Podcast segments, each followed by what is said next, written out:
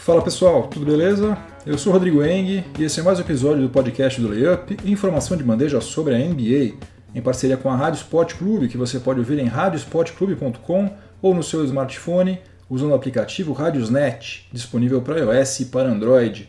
Esse aqui é o episódio número 128 do podcast do Layup. Hoje é uma segunda-feira, dia 5 de novembro de 2018, e os assuntos do nosso podcast de hoje serão os seguintes. No primeiro período, vou fazer o já tradicional resumão do cenário da NBA, falar sobre os times com as melhores e as piores campanhas no leste e no oeste, falar sobre os líderes das principais estatísticas e a evolução surpreendente do Milwaukee Bucks nos arremessos de três pontos. No segundo período, eu vou falar sobre a teoria da conspiração mais recente, que faz referência ao calor do Dallas Mavericks, Luka Doncic. Ele estaria sendo deliberadamente boicotado pelos seus próprios companheiros de equipe, mas eu fui dar uma xeretada nos números e os números não mostram isso. Pode até ser que esteja acontecendo alguma coisa por lá, mas pelo menos pelos números a gente não pode é, afirmar que esteja acontecendo algum tipo de boicote em relação ao esloveno. No intervalo, no quadro 8 e 80, eu vou falar sobre as performances do Mike Conley na derrota do Memphis Grizzlies para o Phoenix Suns e a performance também do Serge Ibaka na vitória do Toronto Raptors sobre o Los Angeles Lakers. Lakers que é assunto do nosso terceiro período, né? Porque diante dos resultados ruins neste começo de temporada, o front office do Los Angeles Lakers foi atrás do pivô veterano Tyson Chandler para reforçar a sua defesa.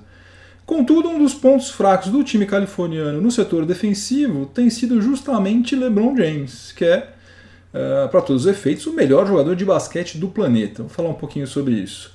E no quarto e último período, eu vou falar sobre o dilema do Cleveland Cavaliers, que ganhou mais um capítulo recentemente, porque há rumores de que os veteranos da franquia de Ohio não estão vendo a mesma qualidade no calor Colin Sexton que o general manager Kobe Altman viu quando o selecionou no draft de 2018. Além disso, a insatisfação entre os veteranos do Cavs estaria ganhando contornos ainda mais acentuados porque o Kobe Altman não estaria honrando um acordo de cavalheiros que ele firmou com o Kyle Korver. Então chega de delongas, vamos ao que interessa, o podcast do Layup está no ar. Antes de mais nada, 5 segundos de silêncio para a gente lamentar o início do horário de verão. Pois é, publiquei nas mídias sociais do Layup, no site layup.com.br, a programação da NBA na TV da semana 4. Né? Estamos entrando hoje na quarta semana da temporada regular 2018-2019. E vão ser nove transmissões, sendo que cinco delas, por causa do horário de verão, começam às 23 horas ou mais tarde que isso. Tem um jogo quarta-feira, salvo engano, do Minnesota Timberwolves contra o Lakers, que vai começar a uma e meia da manhã. E como vocês estão cansados de saber, um jogo que começa às 11 horas da noite, ele acaba a uma e meia da manhã. Eu acordo às 6 e 20 todos os dias, eu imagino que a rotina de quase todo mundo que me ouve não deve, não deve ser muito diferente dessa, né? Ou para ir trabalhar, estudar, ninguém acorda meio-dia, né? Eventualmente, você assistir um desses jogos, ficar até uma hora da manhã, duas horas vendo o jogo, tudo bem, né? Você vai virar um zumbi, no dia seguinte você não vai ser ninguém, você vai ser um trapo humano, mas beleza. De vez em quando dá. Todos os dias é impossível. Não dá, você vai ficar doente, você vai bater o carro, você vai se você for um advogado, você vai perder um prazo. Se você for um médico, você vai operar o rim errado do cara. Não dá, não tem condição. Então, é, nos próximos meses aí os highlights vão ser mais úteis do que eles já são atualmente. A boa notícia é que há grandes chances de que o horário de verão seja extinto no ano que vem, porque a economia que ele tem gerado passou a ser quase irrelevante, né, se comparado ao sacrifício que ele impõe a todo mundo, principalmente para as pessoas que dependem do nosso transporte público, que já é muito ruim. Mas vamos falar sobre NBA de verdade, dentro de quadra. A situação hoje, nessa segunda-feira, 5 de novembro de 2018, é a seguinte: o Toronto Raptors está em primeiro lugar na Conferência Leste, seguido pelo Milwaukee Bucks em segundo lugar e pelo Indiana Pacers em terceiro. Esses aí são os três times que estão no topo da tabela do leste.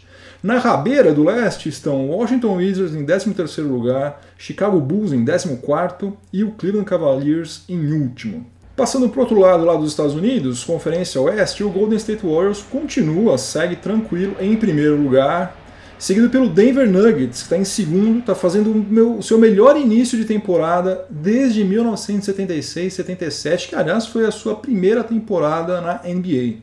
E o Portland Trail Blazers está em terceiro. Os últimos colocados do Oeste hoje são Houston Rockets em 13º, Phoenix Suns em 14º e o Dallas Mavericks em último. O Warriors continua com o melhor offensive rating e o Boston Celtics com o melhor defensive rating. E em contrapartida, o pior ataque é o do Orlando Magic e a pior defesa é a do Cleveland Cavaliers. Nas estatísticas individuais, poucas mudanças em relação à semana passada. O Stephen Curry do Warriors lidera a NBA em pontos, com média de 32,5. O André Drummond do Pistons lidera em rebotes com média de 15,4. Kyle Lowry do Raptors continua liderando em assistências, está com média de 11,6 assistências por partida, fantástico. Jimmy Butler do Minnesota Timberwolves lidera a NBA em roubos de bola, está com média de 2,6 por partida. Nosso glorioso Javel McGee está dando toco para tudo quanto é lado, está com média de 3,4 por partida e mesmo assim a defesa do Lakers está dando vexame. Rudy Gobert do Utah Jazz, que praticamente só enterra, né, é o líder em aproveitamento nos arremessos de quadra com 71,8%. Jeff Green agora está no Washington Wizards, né, converteu todos os 23 lances livres que ele cobrou até agora.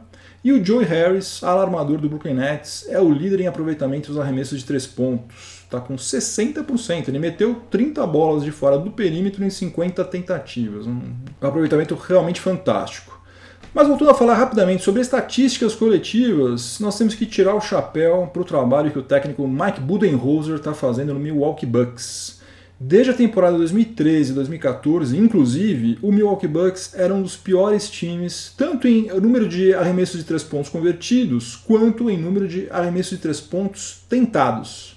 Na temporada passada, o time de Wisconsin ficou em 27º lugar em arremessos de fora do perímetro convertidos e foi o sexto time que menos chutou dessa região da quadra. Você não precisa ser nenhum gênio né, para saber que na NBA atual Hoje em dia, se você quiser chegar em algum lugar, o seu time precisa ter uma performance acima da média nos arremessos de longa distância, senão não vai dar nem pro cheiro para Golden State Warriors, Houston Rockets, Boston Celtics, enfim, todos os, os times mais fortes atualmente na NBA. E o Mike Budenholzer, que chegou a, Milwaukee recentemente, mudou o estilo de jogo do Bucks radicalmente nesse sentido. Hoje, o Milwaukee Bucks é simplesmente o time que mais converteu arremessos de três pontos é também o time que mais arriscou arremessos de fora do perímetro e está em sétimo lugar no ranking de aproveitamento nos arremessos de três pontos.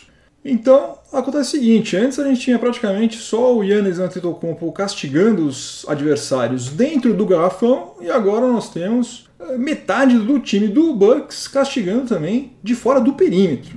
É uma versatilidade que o Bucks não tinha antes, agora tem e aparentemente está fazendo toda a diferença, porque Milwaukee Bucks continua sendo um dos times que está no topo, tanto de offensive rating quanto de defensive rating. Salvo engano, é o terceiro em offensive rating e é o segundo em defensive rating. E para fechar esse primeiro período, o seguinte, acabou de sair aqui, deixa eu acessar o Twitter aqui, ah, saiu aqui, ó. NBA publicou agorinha. Jogadores da semana 3 foram pelo leste o Victor Oladipo, com média de 22,5 pontos, 7,3 rebotes, 4,3 assistências. O Pacers está com uma campanha de 7 vitórias e 3 derrotas. E pelo oeste foi o Russell Westbrook, com 25,3 pontos de média, 8,5 rebotes, 8,8 assistências. E o Thunder está agora com uma campanha mezzo a mezzo, 4 vitórias e 4 derrotas. No segundo período do podcast do Layup, em parceria com a Rádio Sport Clube, eu vou falar sobre o Dallas Mavericks, que tem sete derrotas em nove partidas nesse começo de temporada. Estreou perdendo para o Phoenix Suns, venceu depois o Chicago Bulls e o Minnesota Timberwolves, e agora acumula seis derrotas consecutivas. E a insatisfação dos torcedores com os péssimos resultados, principalmente a derrota em casa para o frágil time do New York Knicks, começou a gerar uma teoria segundo a qual os jogadores veteranos do Dallas Mavericks estariam boicotando deliberadamente o calouro Luka Doncic, que aos 19 anos de idade tem apenas algumas semanas de experiência lá na NBA, ele já é o melhor jogador do time texano com folga, né? Doncic é o principal pontuador do Dallas Mavericks, está com médias de 19,4 pontos, 6,6 rebotes e 4,6 assistências por partida. O Doncic tem, por exemplo, mais assistências do que o Dennis Smith Jr., que é o armador titular do Dallas Mavericks. Ele está com um aproveitamento de 46,7% nos arremessos de quadra, 39,3% nos de fora do perímetro, que é mais também do que o Wesley Matthews, que é o especialista nas bolas de longa distância. E o que deu uma bela turbinada nessa possível teoria da conspiração foi um lance envolvendo o DeAndre Jordan, que se você ainda não assistiu, você pode encontrar nas mídias sociais do Layup. Eh, no Facebook é LayupBR, no Twitter LayupBR no Instagram LayupNBA, ou em vários outros perfis de várias outras pessoas, outros sites aí que acompanham porque é um lance que ganhou uma repercussão incrível. Uma imagem vale mais do que mil palavras, mas eu vou tentar descrever o que aconteceu. Alguém do Knicks, que eu sinceramente não me lembro quem, arremessa de longe.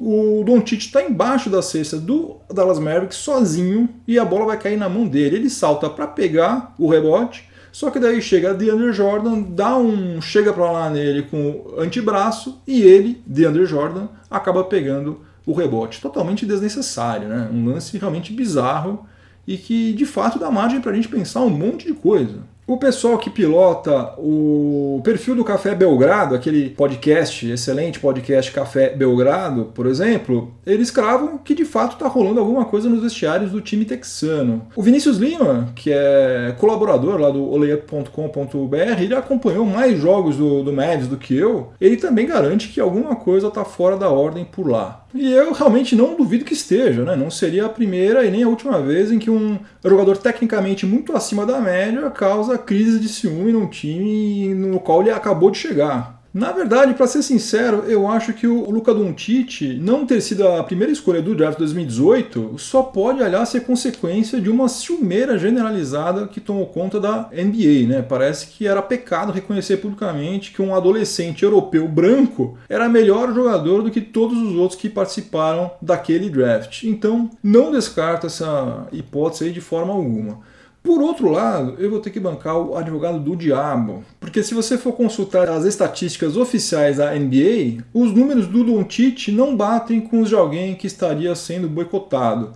Em todo o time do Dallas Mavericks, somente dois jogadores receberam mais passes do que Luca Doncic, o Dennis Smith Jr. e o JJ Barea, que são os dois armadores de ofício da equipe, são as duas primeiras pessoas que todo mundo procura quando pega um rebote. O Doncic também é o segundo jogador que mais toca na bola, está atrás apenas do Dennis Smith Jr. E ele já converteu até agora 63 arremessos de quadra, sendo que 20 deles nasceram de assistências recebidas, ou seja, mais do que 30%. Se você considerar que que ele já era um cara que cria o próprio arremesso na maioria das vezes, né? Desde quando ele joga no, jogava no Real Madrid e que os homens de front court geralmente recebem muito mais assistências do que os que atuam de frente para a cesta, essa porcentagem aí pode ser considerada absolutamente normal. Ok, mas como que a gente explica então a atitude do DeAndre Jordan de roubar o rebote dele?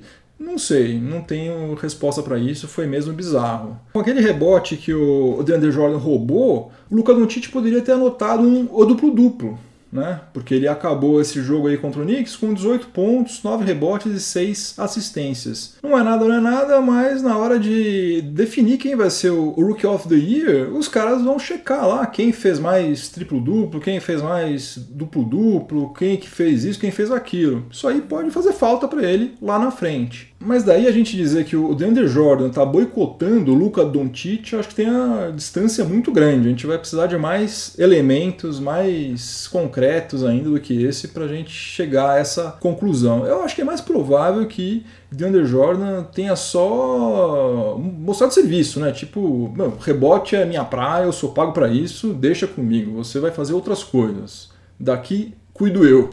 É, de todo modo, o Dallas Mavericks apostou alto quando ele decidiu trocar Trey Young pelo Luca Doncic. Não faz o menor sentido compactuar com qualquer tipo de boicote, né? Não faz sentido nenhum, zero. Doncic tem potencial para ser um cara tão importante para o Mavs quanto Dirk Nowitzki foi. Então acho que se está rolando de fato algum tipo de, de boicote, o próprio Dallas Mavericks vai dar um jeito de identificar isso e colocar um fim a, a isso que não faz o menor sentido. Eles não vão dar um tiro no próprio pé.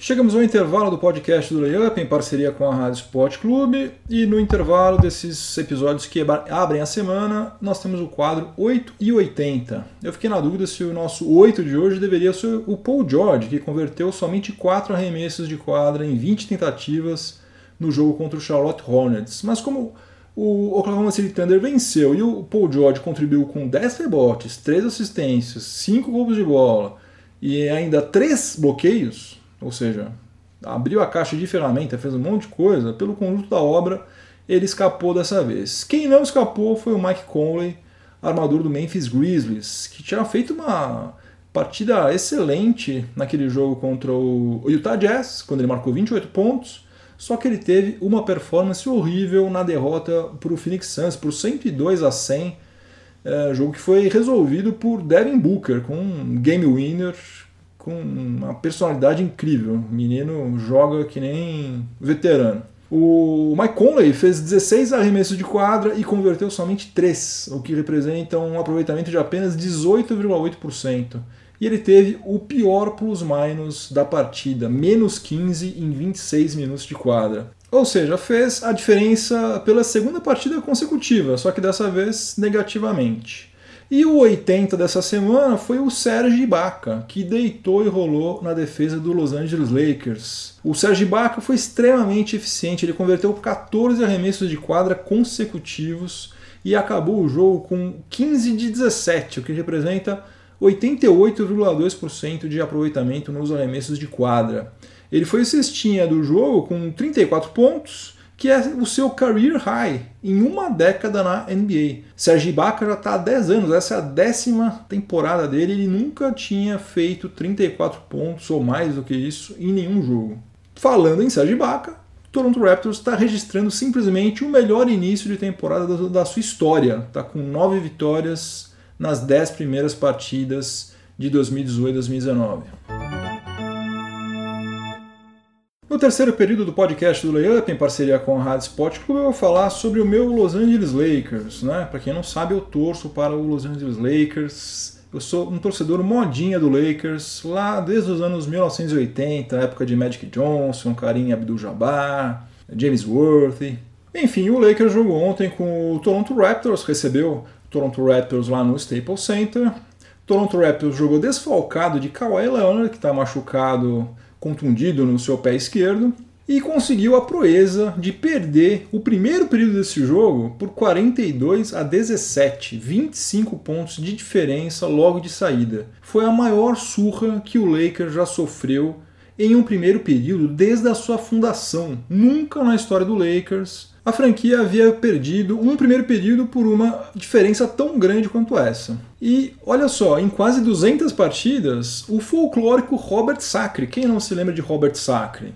Pois é, em quase 200 partidas usando o uniforme do Lakers, Robert Sacre, por exemplo, ele nunca passou a vergonha pela qual LeBron James passou ontem defendendo a, a eh, nossa amada franquia Angelina. Por falar em LeBron, Hoje eu estava trocando algumas mensagens no grupo de WhatsApp. Aliás, um abraço para o Eduardo Bianchi lá da Rádio Sport Clube. E nós estávamos falando da seguinte estatística: LeBron James em quadra representa o seguinte: Lakers tem um saldo negativo de 30 pontos. Sem ele em quadra, esse saldo salta para mais 19, diferença de quase 50 pontos. Eu vou repetir porque pode ser que você esteja achando que eu estou maluco, mas eu não estou maluco, é isso mesmo. Com o LeBron James em quadra, o Lakers tem um saldo negativo de 30 pontos. Sem ele, o saldo salta para mais 19, um saldo positivo de 19 pontos. Como se o LeBron James fosse um peso morto, né? Para o Lakers, né? O que obviamente não é verdade. Afinal de contas, o LeBron James é o melhor jogador de basquete do planeta já há um bom tempo. Bom, mas então como é que o melhor jogador do planeta está acumulando números tão horríveis assim em plus-minus? Olha, gente, aquela conversa de que o nível técnico do Oeste é mais elevado do que o do Leste não é lenda, é fato, é verdade. No Leste, um time bom pode fazer corpo mole durante os 82 jogos da fase regular e só se empenhar defensivamente de verdade na pós-temporada. Aliás, foi exatamente isso que o Cleveland Cavaliers fez na temporada passada. Ficou em último lugar em defensive rating na temporada regular, ou penúltimo, algo assim. E foi finalista da NBA. Só como termo de comparação, em 2017 e 2018, o Denver Nuggets foi o sexto colocado em offensive rating. Só que ele ficou em apenas 23 em defensive rating. E daí ele não conseguiu nem ficar com a oitava vaga nos playoffs da Conferência Oeste. Para você ter uma ideia de como a Conferência Oeste é muito mais complicada. Talvez agora LeBron James esteja se dando conta de onde ele se meteu, né? O que, que ele foi fazer quando ele resolveu trocar o leste pelo oeste? Eu não sei se ele estava achando que a, a molecada ia correr por ele, mas não é só questão de fôlego, é posicionamento, experiência, comunicação também, né? Coisas que Josh Hart, Caio Kuzma, Lonzo Ball, enfim, eles ainda não têm. Eles ainda não têm. Eles precisam ganhar experiência, tem que ter vivência. Eles não têm ainda. Nem dá nem pra gente exigir isso aí dele. Brandon Ingram. Brandon Ingram tem aqueles brações gigantes, é um cara atlético e tal, mas ele é um menino. Agora, mesmo antes desse papelão diante do Toronto Raptors, o Lakers já tinha acertado a contratação do Tyson Chandler, que chegou a um acordo de buyout com o Phoenix Suns para se juntar ao elenco do Lakers. Ele abriu mão de 2 milhões e 100 mil dólares dos 13 milhões e 500 mil que ele tinha a receber do Suns, porque o, o salário dele no Lakers vai ser exatamente de 2 milhões e 100 mil dólares. Ele vai receber o piso salarial no Lakers. E de fato o Lakers precisava de mais um pivô confiável para colocar em quadro. Eu falei sobre isso aqui no episódio 120. Pode ir lá conferir se você quiser. E Tyson Chandler protege bem a cesta, é um ótimo reboteiro, apesar de estar com 36 anos de idade. Tanto é que ele já foi All Defensive Team três vezes, foi uma vez Defensive Player of the Year, campeão pelo Mavs em 2011. Só que a contratação dele não vai fazer com que LeBron James possa relaxar na defesa como ele fez durante a maior parte do tempo nessa segunda passagem dele pelo Cavs. Pelo menos não com o elenco que o Lakers tem hoje. Né? Se trouxerem futuramente Jimmy Butler, Kawhi Leonard, quem sabe até dá, mas hoje isso não vai rolar. LeBron James vai precisar marcar coisa que ele não fez com muito empenho nesses últimos quatro anos que ele passou defendendo lá a franquia de Ohio. Nessa história toda, o que me preocupa não é o Lakers ficar eventualmente fora dos playoffs, até porque ficamos já fora vários anos consecutivos, já estou até acostumado. O que me preocupa de verdade é o nosso front office acabar comprometendo todo o planejamento de médio prazo porque o elenco foi mal construído agora ou porque LeBron James não quer mudar uma vírgula no estilo de jogo dele. O Magic Johnson está cobrando resultados melhores lá do Luke Walton e nessa derrota aí pro Toronto Raptors focalizaram o LeBron James dentro de quadra, meio que dando orientações pro Luke Walton, uma cena bizarra também, né? Quando obviamente deve ser o contrário, o técnico que está fora da quadra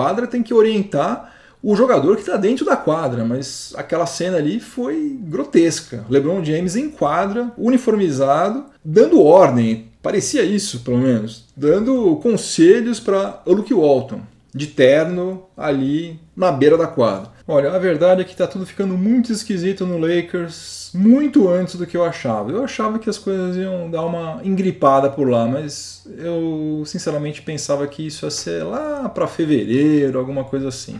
A coisa já está começando a desandar meio cedo.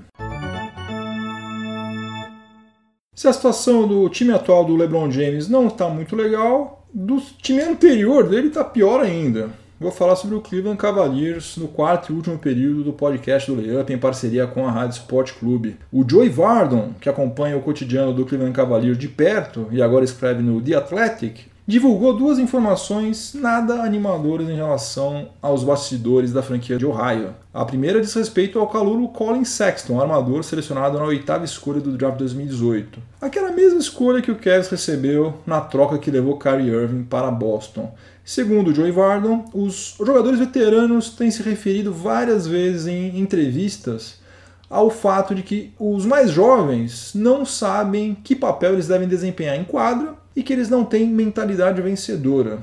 E até que não sabem jogar, simplesmente isso. Eles não sabem jogar. E tudo indica que quando eles dão essas declarações, eles estão se referindo indiretamente justamente ao Colin Sexton, que está com média de 11,1 pontos por partida e 2,2 assistências em 23,7 minutos. Mais de um dos veteranos do Cavs dá a entender que Colin Sexton não sabe jogar basquete é um péssimo sinal, porque essa escolha no draft que virou é, Colin Sexton era um dos ativos mais valiosos recebido pelo Cavs quando perdeu o Kyrie Irving. Se você pensar que o Cavs vai ter que encarar um processo de reconstrução do elenco, embora ainda esteja passando por uma fase de negação né, após uh, LeBron James partir, né, ter eventualmente usado mal essa oitava escolha pode ser ainda mais devastador para o Cavs do que qualquer outra coisa.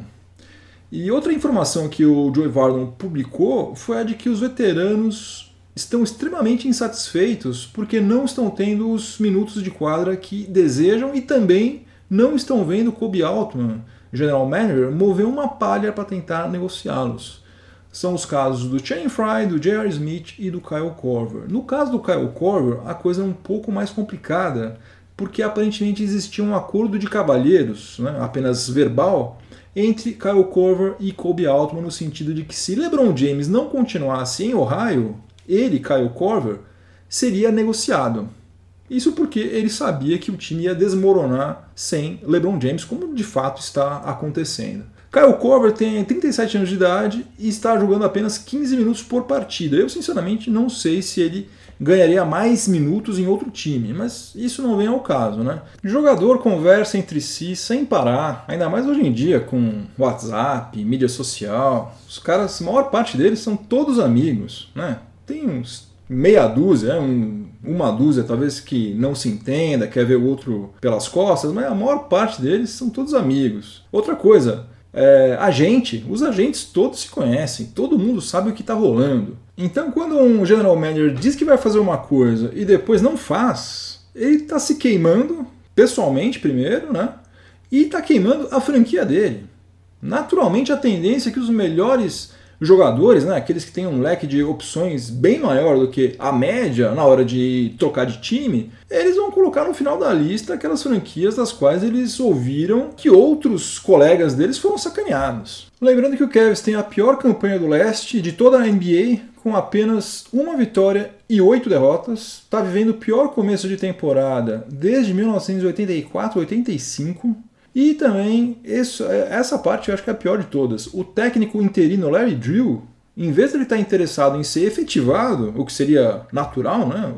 o sonho de um monte de gente a ser técnico da NBA, ele está rezando para contratarem um head coach.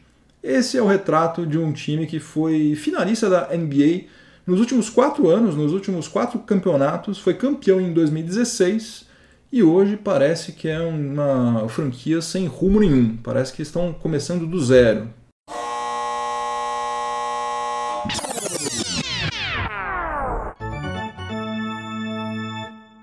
Um jogo apertado mais uma vez, meu game winner não caiu, vamos para a prorrogação. Mas eu tenho uma boa notícia aqui, vai ser um, uma ótima, um ótimo motivo aqui para a gente prolongar um pouquinho o nosso episódio hoje é uma boa notícia para o pessoal que torce para o Houston Rockets. O Jeff Bisdelic está de volta à comissão técnica da franquia texana. Ele foi o responsável por organizar a defesa do Houston Rockets nas duas últimas temporadas ele havia se aposentado repentinamente logo depois do anúncio da contratação do Carmelo Anthony. Né? Não sei se foi mera coincidência ou se teve alguma relação com isso. Enfim, sem o Jeff Bisdelic, a performance defensiva do Rockets caiu absurdamente, tanto é que hoje o Houston Rockets é apenas o 13º colocado no Oeste. Então, se ninguém se machucar, é muito provável que o Houston Rockets volte a ter um equilíbrio interessante entre ataque e defesa, que é essencial para qualquer time ter sucesso na NBA e principalmente na Conferência Oeste. Agora sim, fim de jogo, acabou mais um episódio do podcast do Layup. Obrigado pela companhia, espero que vocês tenham gostado. Se vocês não gostaram, pode reclamar, pode dar sugestão, fazer crítica, sugerir pauta. Entra lá no site layup.com.br, vai na página de contato, me manda uma mensagem por lá falando o que você está achando, que você vai ser lido e vai ser ouvido com toda certeza. Quero agradecer demais ao Vinícius Mendes, ao Alexander, ao Renato Miller e ao Marcelo. Se você ainda não se inscreveu lá no meu canal do YouTube, por favor se inscreva, mesmo que você não escute os episódios por lá, porque se você se inscrever, você vai me ajudar demais vai levar uns 30 segundos e você vai estar fazendo a sua boa ação do ano já. E quando você entra no site layup.com.br, no canto superior direito, quando você está no a desktop, né, você encontra os ícones das mídias sociais do Layup. Uma delas é do YouTube. Você clica lá, você cai na página do canal do Layup no YouTube e daí não tem mistério, é só se inscrever. Se você estiver acompanhando este episódio aqui em alguma plataforma de podcast, aproveite para avaliar positivamente o podcast do Layup, vai me ajudar muito também. E se você estiver ouvindo na Rádio Sport Clube, continue sintonizado por aí que vem mais informação esportiva de qualidade na sequência. Uma boa semana para todo mundo, muito juízo e até a próxima. Um abração, tchau, tchau.